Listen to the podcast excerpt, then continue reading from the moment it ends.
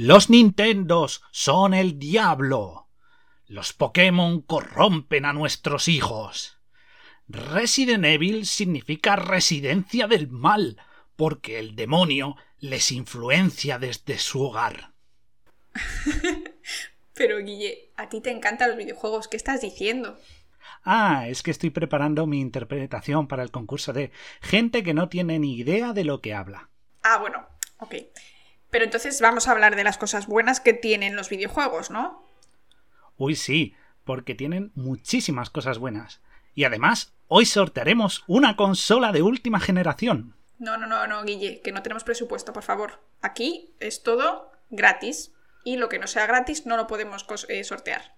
Ya, y nuestro técnico de radio es un mapache, pero no me quites la ilusión de atraer a la audiencia.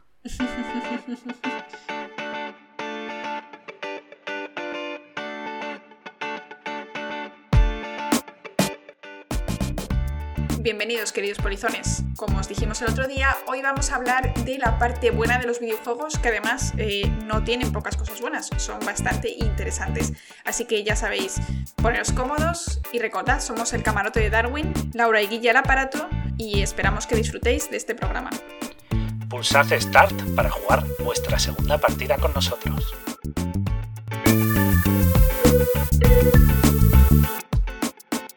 Bueno, el otro día dedicamos el programa a hablar de cómo nuestro cerebro es susceptible de caer en la adicción a los videojuegos y cómo los propios juegos incluso tienen mecánicas que manipulan nuestra conducta para seguir jugando y jugando durante horas.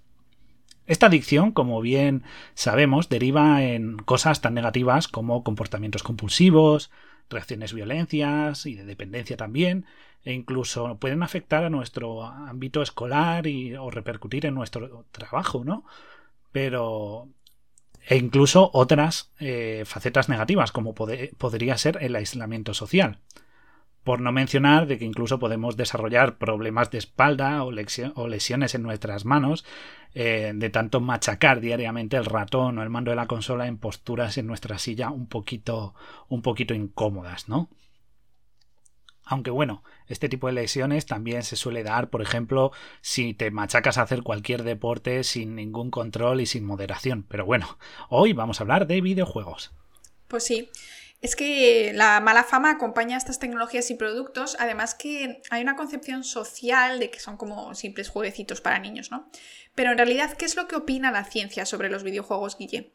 Bueno, la ciencia los ve como algo positivo. Hay bastantes estudios que apoyan sus beneficios. Por ejemplo, hay un estudio publicado en la revista Frontiers of Human Neuroscience que se titula, traducido al español, Bases neuronales de los videojuegos, una revisión sistemática. Fue publicado en 2017 y este estudio apoya que a largo plazo los videojuegos que requieren reflejos y capacidad de reacción, como los de disparos, los shooters, o los de carreras, peleas, o los de hack and slash, que son como de, de golpear y esquivar, algo así, pues todos estos son juegos que tienen muchísima acción, entrenan la mente y aumentan la capacidad de reacción, mejorando funciones sensoriomotoras y la atención, consiguiendo así pues mejoras en psicomotricidad de coordinación mano-ojo y esas cosas. Por otro lado, el movimiento en un entorno mejora las funciones de la visión espacial, como el caso del juego Portal, con sus puzzles basados en la gravedad.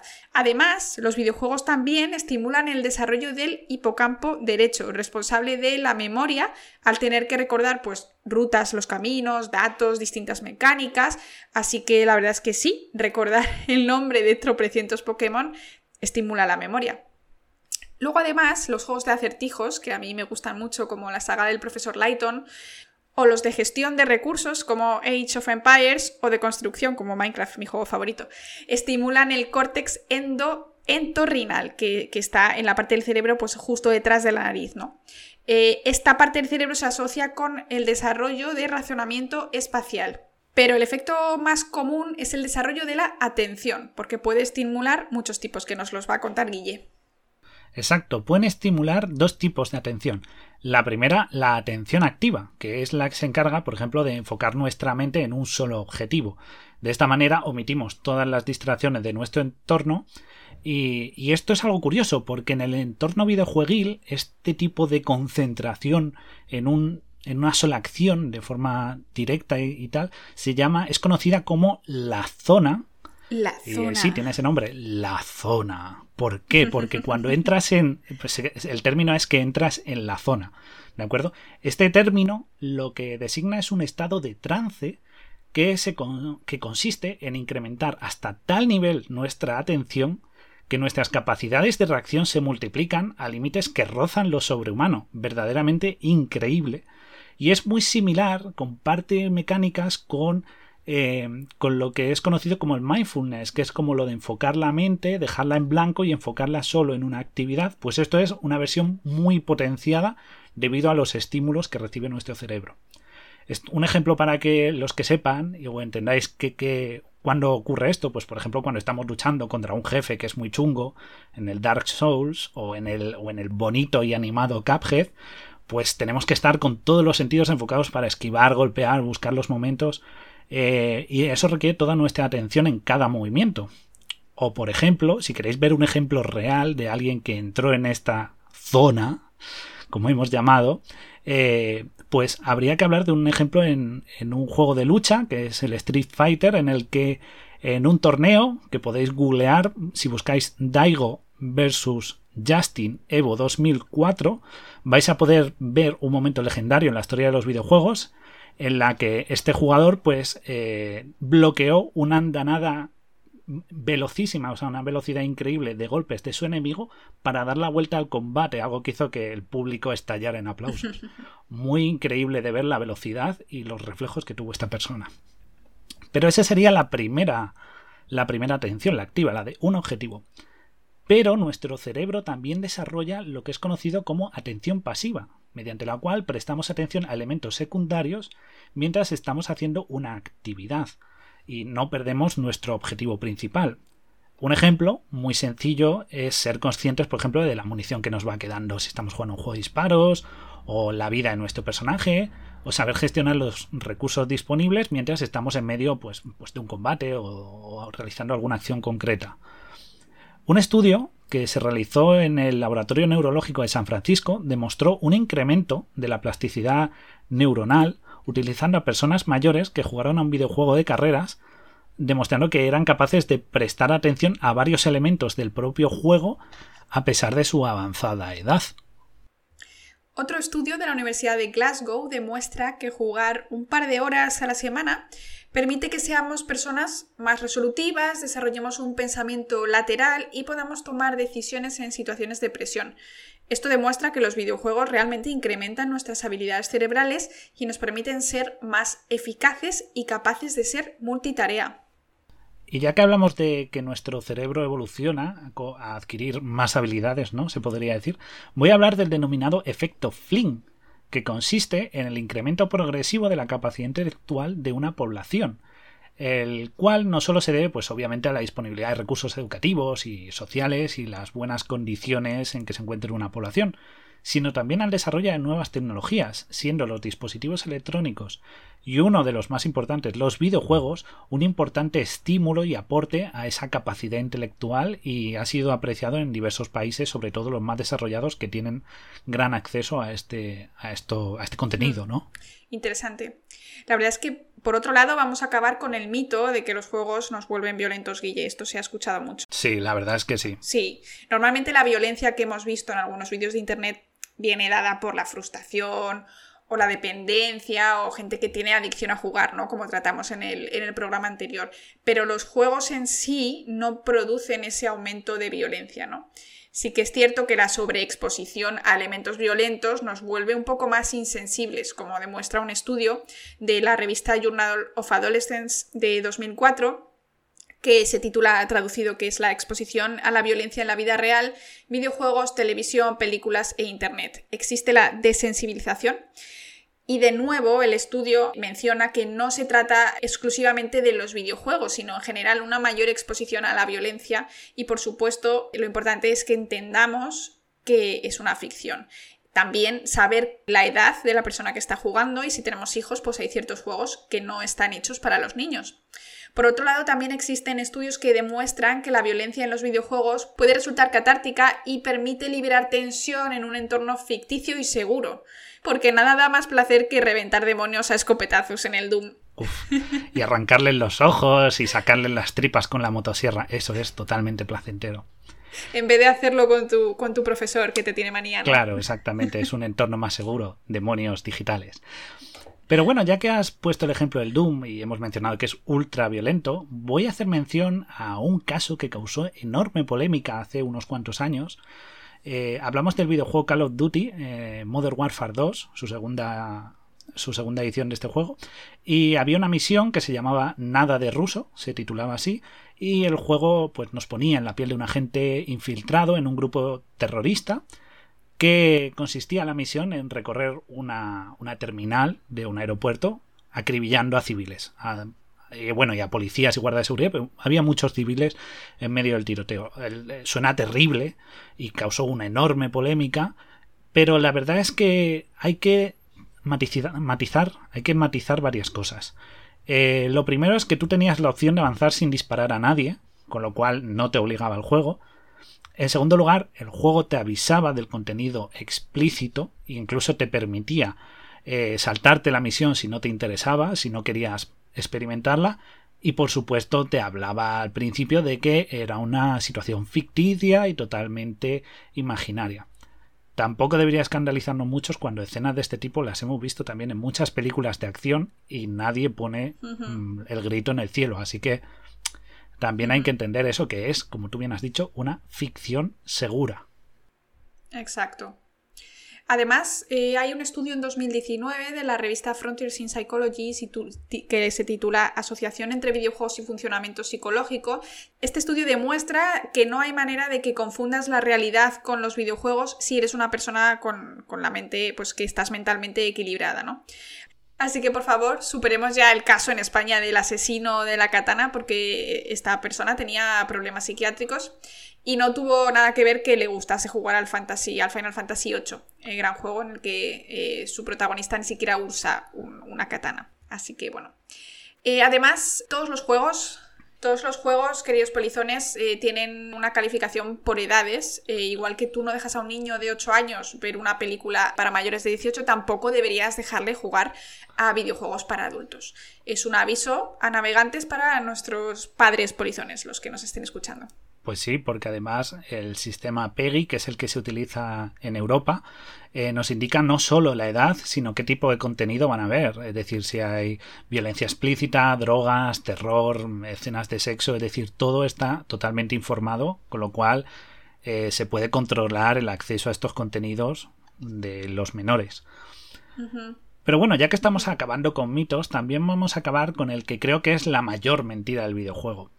Eh, y es que los videojuegos eh, no aíslan, no causan aislamiento social. Porque, para empezar, muchos tienen funcionalidad multijugador. Y este multijugador puede ser incluso local, a pantalla partida, y no hay, y, y, de verdad os lo recomiendo, no hay nada como coger un mando, un par de mandos, y compartir una tarde con amigos echando un partido al FIFA, o demostrando quién es el mejor luchador al Street Fighter, o incluso rompiendo amistades jugando al terrible Mario Party, con el que hay muchísimo pique. Y, y ya que hablamos de a nivel local, también obviamente existe el multijugador online, que anula esas barreras físicas de desplazamiento, ¿no? O de no vivir eh, cerca a tus amigos y ofreciendo la posibilidad de conectar pues con más jugadores y, de verdad hay enormes comunidades que montan grupos para jugar en línea, creando amistades entre personas mediante una afición común y fomentando la cooperación para conseguir un objetivo común. Salvo si te llamas Leroy Jenkins. Y todos los juegos multijugador ofrecen siempre la posibilidad de crear espacios competitivos y crear nuevos vínculos y de conocer gente. Por otra parte, los juegos con campañas o modalidades de un único jugador también unen, ya que muchos jugadores comparten sus experiencias online sobre los juegos, por no mencionar actividades paralelas como los data miners que descubren secretos de cada juego minando su contenido, o comunidades cuanto menos curiosas como los speedrunners que se dedican a pasarse juegos en cuestión de literalmente minutos. Sí, es increíble verlo eso. Así que con todo esto, los videojuegos tienen lugar y espacio para todos. Además, su variedad de contenido y mecánicas permite que todo el mundo pueda encontrar su nicho independientemente que seas un jugador aficionado o novel. La dificultad se adapta. Y, y, sobre todo tenemos una gran ventaja los que tenemos hermanos porque tenemos esa maravillosa posibilidad que es pasarse un juego con tu hermana y compartir ese éxito, ¿no?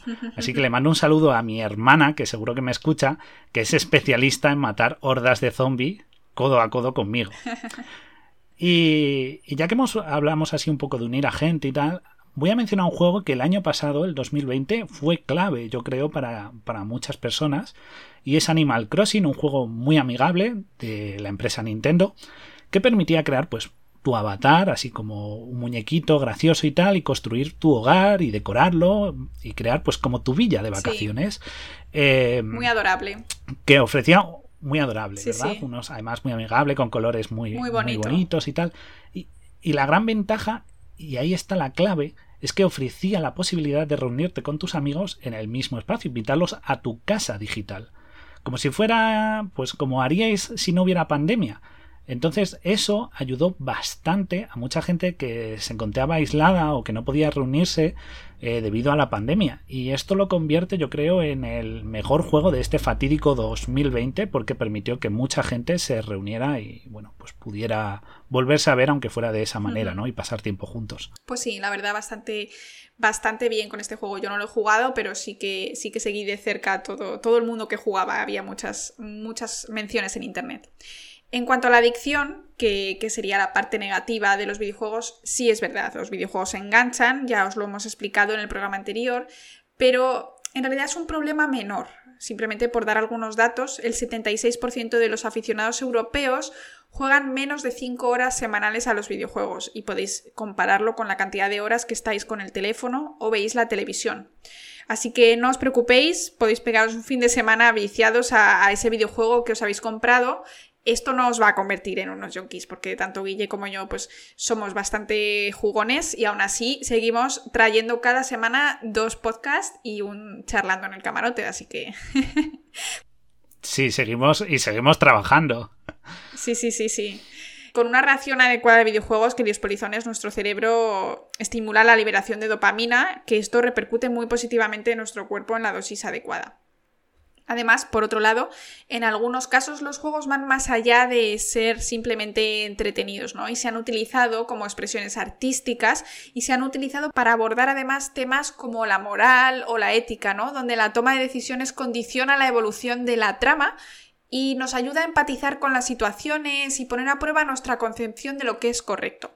Por ejemplo, en el videojuego llamado Detroit Become Human podemos decidir si la rebelión de los androides por sus derechos se debe realizar por la vía pacífica o mediante el uso de la fuerza y la violencia. O la saga de Telltale de The Walking Dead, donde hay varias opciones de decisión. Puedes abandonar al compañero a su suerte, poner en peligro al grupo, respetar a otros supervivientes o puedes tomar lo que quieras por la fuerza. Esto se diferencia de una serie, libro o película porque somos nosotros los que asumimos las consecuencias de nuestros actos y esto ayuda a desarrollar pues eh, empatía porque nosotros somos el propio protagonista. Es muy muy interesante. Sí, y ya que hablas de empatía, la verdad es que los videojuegos se han utilizado para hablar de temas, la verdad, bastante profundos y utilizando esa gamificación consiguen pues, eh, pues ser un poco más accesibles, ¿no? Que, y sobre todo lo que tú dices, ponerte en ese lugar. Eh, se han tocado temas tan complejos e incluso espinosos como el, el existencialismo, que aborda el videojuego precioso de Journey, que recorre todo lo que serían las fases de la vida de una manera poética y metafórica, o, temas tan, tan profundos como, o tan difíciles y complejos como la economía de guerra y los intereses asociados a ella, con Metal Gear y cómo evolucionan los conflictos bélicos. O, por ejemplo, ese maravilloso y precioso Night in the Woods, donde su protagonista sufre una crisis porque no entiende lo que significa madurar y cómo es algo tan difícil y lo que supone. O, por ejemplo, puede tocar temas duros, realmente duros, como tener a un ser querido enfermo y el, fallecimiento de este. Un juego que recomiendo que habla de esta temática sería ese conocido That Dragon Cancer, que recomiendo que le echéis un ojo, aunque es bastante duro. O incluso conocer a nuestra familia y reconciliarnos con nuestro pasado, con esa historia conocida como What Remains of Edith Finch, que es una maravillosa historia y la verdad mezcla algunos géneros en ciertos momentos. Y, y, tomar y tocar también temas muy de actualidad y la verdad es que temas que no nos gusta escuchar, como es el maltrato y la dificultad a la hora de volver a recuperar tu vida y tu voz, con el reciente juego Gris, que visualmente es espectacular, precioso, Laura, y también el mensaje es muy claro y directo. O incluso juegos que no sabemos que tienen mensajes, como es el famoso Zelda Majora's Mask, que en verdad lo que hace es mostrarnos una metáfora de las distintas fases de la aceptación de la pérdida. Y ya que hablamos de pérdida, también hay juegos que manejan el tema del luto, como es Silent Hill 2 o Shadow of the Colossus. Pero ya que hablamos de temas realmente duros y creo que uno de los que más ayudan los videojuegos y, colaboran mucho con la situación que pasa mucha gente es el abordar los temas como los trastornos mentales. Por ejemplo, eh, hablo del precioso y tremendamente difícil y complicado Celeste, que nos enseña cómo hacer frente a la ansiedad que sufrimos e incluso cómo reconciliarte contigo mismo para alcanzar el equilibrio. O temas tan duros que hemos visto en pelis de acción y en muy americano, ¿no? Que serían los trastornos de, de estrés postraumático en soldados que disfrutamos en un juego de acción y prácticamente que parece un juego bélico que no tiene que contarnos nada como es Spec Ops The Line, pero según avancéis descubriréis que tiene mucha amiga. O algo tan directo como es la depresión y cómo mediamos con ella en Life is Strange. E incluso hay un juego que según vas avanzando e intenta explicarte y emularte lo que es la esquizofrenia, con el maravillosísimo Hellblade Senua's Sacrifice que recomiendo encarecidamente que probéis. Bueno, ahí quedan todas las recomendaciones que, que os hacemos aquí en el camarote de Darwin para que las apuntéis. Em, sí, las dejaremos en, la descripción, aún así, todos los juegos que vamos mencionando, para que los podáis buscar y probar. Así es. Además, Guille, en cuanto a que es un juego de niños, eh, se estima por datos que el 50% de los jugadores se encuentran entre los 16 y los 29 años, un 34% entre los 30 y 49 y un 16% entre 50 y 60. Así que cuidadito con los ¿eh? abuelos gamers. Sí, sí, están muy. Además, esos tienen más experiencia. Desde aquí recomendamos a nuestros polizones eh, mayores de 30 que, jueguen, que jueguen porque es muy satisfactorio, muy divertido y como ha dicho Guille, hay videojuegos para todo tipo de, de, gustos, igual que hay pelis para todos y libros para todos. Exacto. Aparte, aparte hay que mencionar una cosa, y es que los jugadores que son tan mayores de edad tienen un beneficio y es que todos estos juegos, muchos de ellos estimulan su mente, su memoria. Exacto. Entonces les mantiene activos intelectualmente a pesar de que físicamente pues no lo puedan estar tanto, pues es una manera de, de moverles mentalmente para que trabajen la memoria, eh, la concepción espacial o eso, o la gestión de recursos. No te quedes solo en el Candy Crush, que es el, videojuego más jugado entre, entre, los polizones mayores de 50, pero sí que es verdad que, tiene que haber algún otro juego de, resolver casos o de cualquier cosa. Busca temáticas y los hay gratuitos. También para el móvil, para la tablet, incluso para el ordenador hay muchos juegos gratuitos que, seguramente os gusten. Además, Nintendo sacó el reciente, el reciente Mind Training, para hacer sudokus y ejercicios mentales de memoria y de asociación que calculaba tu edad mental para picarte y para estimularte con ese mecanismo caja de Skinner para que siguiera, siguiera jugando y mejorando. Sí. Sí, pero seguro que los hay muchos más divertidos que el entrena tu mente. Pero bueno, hablando de los niveles de facturación, ¿no? Que hemos hablado de que hay muchos juegos gratuitos, vamos a hablar de dólares, ¿no? Y es que la facturación del sector de videojuegos ha superado al cine, siendo este sector de entretenimiento y arte el que mueve más dinero en todo el mundo, ¿no? No hay que desestimar el potencial de la economía, eh, de su potencial en la economía internacional. Entonces, comparemos datos. La industria del videojuego en 2019 recaudó 120.000 millones de dólares y la del cine apenas llegó a los 100.000 millones incluyendo no solo sus ingresos en taquilla, sino también pues el consumo doméstico. Y si comparamos el 2020, los videojuegos siguieron creciendo e incluso sacaron una generación de consolas al mercado con la inversión y esfuerzo que esto supone frente a la industria del cine que ha sufrido un verdadero pues un cataclismo, ¿no? con el tema del cierre de todos los cines por la pandemia. Entonces, obviamente 2020 no contaría para el cine porque pues ellos han tenido que hacer un stand-by, mientras que el tema de los videojuegos ha sido la única solución que algunos tenían de tener un rato de ocio en casa, ¿no? En España, además, pues si nos vamos a, datos locales, hay cerca de 16 millones de jugadores y en 2020 se facturó cerca de 1.700 millones de euros. Esto demuestra que es que no solo hay niños jugando, también hay adultos.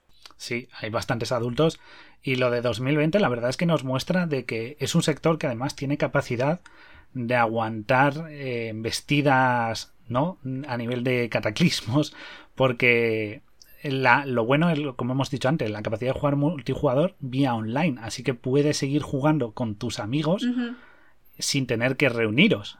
Así que mucha gente pues ni siquiera ha percibido el cambio debido a, la pandemia, ¿no?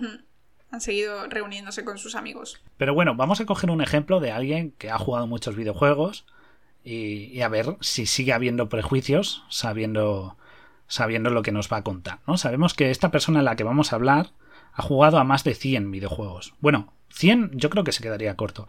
Ha jugado a más de 200 videojuegos en su vida y seguramente juegue a muchísimos más. Esa persona de la que os hablo soy yo. Y jugar videojuegos no me ha impedido tener amigos ni socializar. Sé empatizar con los problemas ajenos y en absoluto me considero una persona violenta, ni voy metiéndome en peleas, ni pegando a nadie y controlo bien mi ira. Además, eh, tengo estudios universitarios y de máster y actualmente tengo un trabajo de calidad y estable. Y, juego a diariamente o siempre que puedo algún videojuego. Y juego a todo tipo de juegos, desde de deporte, acción, tiros, aventuras, eh, gestión de recursos.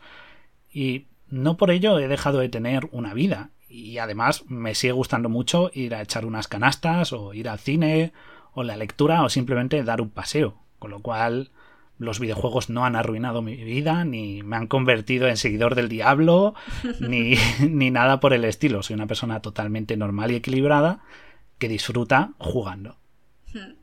La verdad es que yo también he sido bastante jugona desde siempre. Eh, eh, mi familia ha sido la única. Yo no he tenido la suerte de que mi hermana le gustase jugar a los videojuegos. Pero la verdad es que también he jugado a muchos. Sí que es verdad que no me gustan para nada los juegos violentos. Y de hecho, si hay un juego que puedo desactivar el modo el modo violencia, ¿no? El modo pelea y simplemente me quedo pues en modo construcción o, algo así, siempre tiendo a hacerlo. Pero igualmente eh, no tengo ningún problema y de hecho, en mi caso particular, eh, yo he pasado varios años en el extranjero eh, haciendo mi, mi trabajo de tesis y y allí era mucho más difícil hacer amigos, por lo que no siempre todos los fines de semana tenía planes y muchas veces me quedaba en casa jugando, que era una manera bastante satisfactoria para mí de pasar el fin de semana, ¿no? Entonces me han ayudado a superar algunos de los años más difíciles de mi vida, ¿no? Por la situación laboral, de estar lejos de mis amigos, de mi familia y todo eso, y me han ayudado a superarlo y pues eh, les tengo también un cariño muy especial. Así que ya sabéis, queridos polizones, si os gustan los videojuegos o incluso si no los habéis probado nunca, os animamos que seguro que hay un género que os va a gustar. Sí, os lo recomendamos. Eh, id y jugad, probad juegos, eh, vedlos, si os llaman por su estética, por su mecánica, por la historia, probadlos. Hay juegos para todo el mundo, todas las edades, todas las dificultades y cada uno con su historia. Hay sitio para todos y es un mundo y una cultura que está hecha para abrazar a cualquier persona que necesite entretenerse, distraerse o evadirse. Así que probad y los que ya jugáis, salid de vuestra zona de confort, hay vida más allá de los juegos de disparos o de deporte o los RPGs. Cambiad de, de juego, probad nuevas historias, probad nuevas mecánicas, nunca se sabe lo que hay ahí fuera. Pues nada, queridos polizones, esperemos que os haya gustado esta semana especial del videojuego. A nosotros nos ha encantado porque, bueno, somos bastante jugones, como habéis podido ver, en especial Guille, que conoce muchísimos más títulos que yo. Pero em, lo hemos disfrutado muchísimo y esperamos que vosotros también. Y Guille, recuérdanos quiénes somos. Somos vuestra emisora clandestina y jugona a bordo del Beagle. nos vemos en el próximo episodio. Recordad, dadnos a like, compartir con vuestros amigos, comentad y nos vemos en el próximo capítulo. Nos vemos en el próximo capítulo. Ahora nos vamos a echar Laura y yo unas partidas a la Play. Nos vemos. Hasta la próxima.